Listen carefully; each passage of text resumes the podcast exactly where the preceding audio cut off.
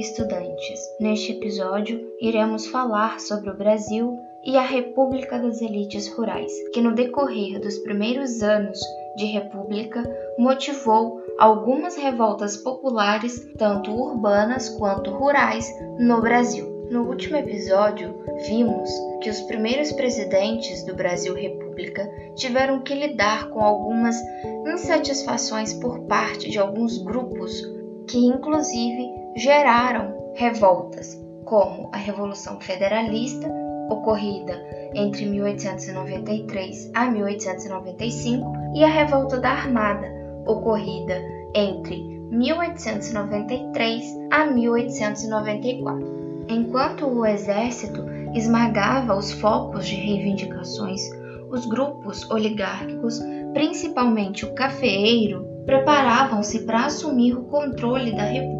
No processo sucessório, o grupo mais beneficiado foi o paulista, que apoiou Floriano Peixoto e nas eleições de 1 de março de 1894 elegeu Prudente de Moraes, ligado ao PRP, Partido Republicano Paulista. A partir desse momento, o poder político passou a ser controlado pelas elites agrárias, notadamente de Minas Gerais e São Paulo o que ficou conhecido como República Oligárquica. Tão logo chegaram ao poder, as oligarquias agrárias trataram de implementar mecanismos que garantissem o seu controle sobre os poderes executivo e legislativo. A arena política passou a ser controlada pelo PRP graças a uma aliança com o Partido Republicano Mineiro, PRM, e os privilégios concedidos aos dirigentes de estados de menos expressão. A fim de garantirem o poder, as elites rurais criaram três instrumentos: a política dos governadores, a política do café com leite e a Comissão de Verificação dos Poderes, constituída entre 1898 e 1902 na presidência de Campos Sales. A política dos governadores visava assegurar amplo apoio do Congresso Nacional para aprovar a política financeira e os acordos com o capitalismo internacional. O presidente firmou um acordo com os governadores, chamados então de presidentes de, de Estado, e eles apoiariam os candidatos fiéis ao governo federal.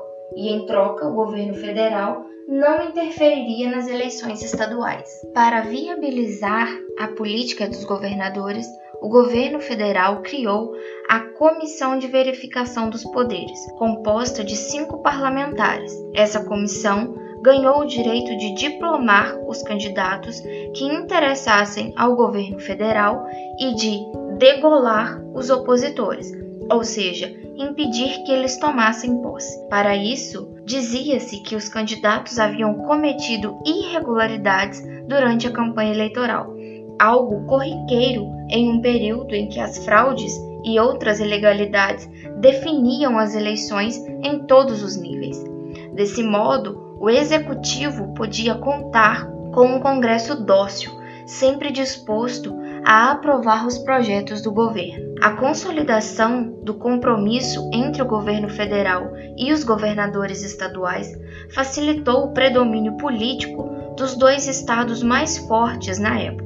Minas Gerais e São Paulo. Além de economicamente dominantes, eles garantiam o maior número de cadeiras no Congresso Nacional. A chamada política do café com leite consistiu na alternância de paulistas e mineiros na presidência da República durante toda a Primeira República. Em 1898, a reordenação política do governo de Campos Salles foi acompanhada por um acordo financeiro com credores britânicos, conhecido como Funding Loan. O acordo suspendeu temporariamente o pagamento de juros de empréstimos anteriores e concedeu ao país um novo crédito de 10 milhões de libras. Outro ponto importante quando tratamos sobre esse período é entender o conceito de coronelismo. O título de coronel surgiu no período regencial e era normalmente concedido aos grandes fazendeiros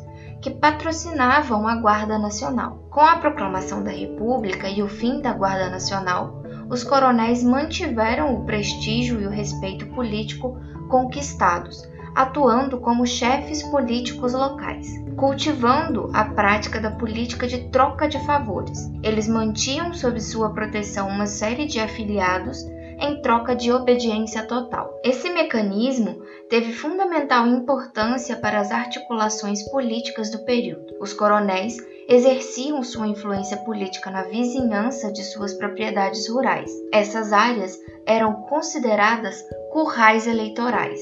Durante a Primeira República, o estímulo às atividades agroexportadoras esteve entre as prioridades do governo federal. O café, ou o ouro verde, representou o principal produto de exportação. No final do século XX, a cafeicultura já havia se expandido para diversas áreas de cultivo além de São Paulo, como por exemplo Minas Gerais. A cultura cafeeira beneficiou-se da abertura de linhas de crédito, dos preços favoráveis no mercado internacional e do grande contingente de imigrantes europeus utilizados como mão de obra nos cafezais. Mas também enfrentou momentos de crises provenientes da superprodução, responsável pela queda nos preços e pelos gastos com armazenamento do produto. Por isso, os governos estaduais decidiram interferir no mercado e garantir um preço mínimo para o café, uma vez que o governo federal havia se recusado a desembolsar verbas para resolver a crise no setor. Para evitar prejuízo aos cafeicultores,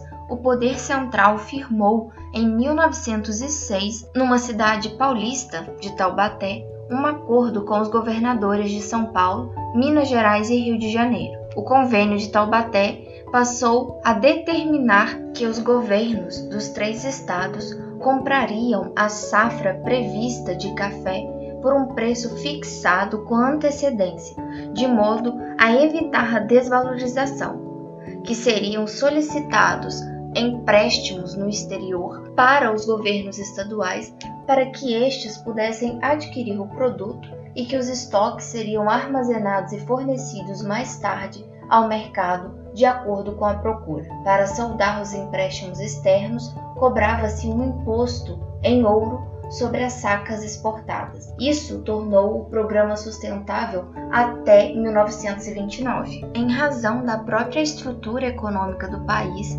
predominantemente agrícola desde os tempos coloniais, nas quatro décadas da Primeira República, a indústria brasileira esteve relegada ao segundo plano. Entretanto, a concentração de capitais acabou contribuindo para a expansão da atividade industrial em algumas cidades, São Paulo, Rio de Janeiro, e regiões brasileiras, como Rio Grande do Sul, Pernambuco, Minas Gerais, Paraná, Bahia e Santa Catarina. Foram basicamente iniciativas localizadas, por vezes complementares à agricultura, que não representavam ainda uma industrialização efetiva. O dinheiro necessário para as instalações industriais provinham de investidores brasileiros, principalmente cafeicultores e imigrantes enriquecidos, e de capital financeiro internacional. À medida que aumentava o número de empresas, crescia o mercado de trabalho, a população urbana o comércio e a prestação de serviço. A maior concentração de estabelecimentos industriais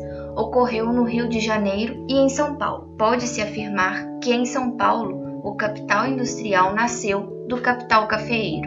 As crises periódicas de superprodução de café abriram caminho para o deslocamento de capitais para novas áreas de investimentos, entre elas o setor industrial. Já no Rio de Janeiro ocorreu a transformação do capital mercantil em capital industrial. Foi o caso da indústria têxtil, que se originou em grande parte do comércio de tecidos. O tamanho das fábricas variava, desde pequenas oficinas até indústrias que reuniam centenas de operários.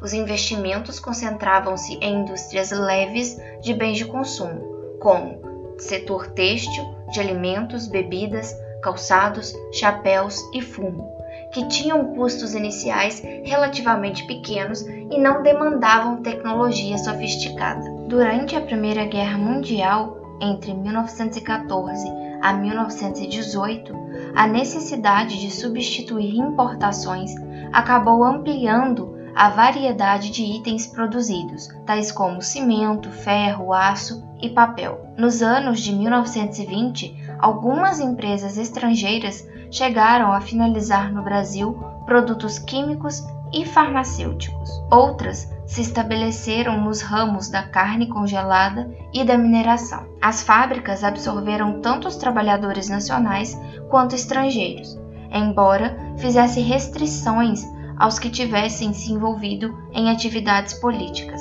Mulheres e crianças formavam um segmento importante da mão de obra empregada nas fábricas e, em geral, recebiam salários mais baixos para tarefas similares àquelas exercidas pelos homens adultos. As condições de trabalho eram rigorosas, às vezes brutais. A jornada variava entre 10 e 12 horas diárias, e os operários constantemente eram punidos com multas ou agressões físicas. Não havia legislação trabalhista que garantisse ao assalariado descanso semanal, férias ou licenças remuneradas. Tais condições acabaram gerando vários movimentos reivindicatórios da classe trabalhadora. Além disso, a Constituição de 1891 pouco regulamentava sobre as questões sociais. Por isso, o destino dos mais pobres permaneceu na mão das classes dominantes. Sem usufruir dos benefícios da República, camponeses e operários manifestaram-se em movimentos rurais e urbanos que contestaram o modelo político vigente. Em relação aos grupos rurais, o historiador Boris Fausto divide em três grandes grupos: os que combinaram conteúdo religioso com carência social, os que combinaram conteúdo religioso com reivindicação social e os que expressaram reivindicações sociais sem conteúdo religioso. Os principais movimentos de trabalhadores rurais foram a Guerra de Canudos, a Guerra do Contestado e o Cangaço. Já entre os movimentos urbanos, temos a Revolta da Vacina, de 1904, a Revolta da Chibata, de 1910, e também a constante realização de movimentos operários, que foram apoiados principalmente pelo anarquismo, socialismo e pelo comunismo. E assim finalizamos este episódio. Bons estudos e até a próxima!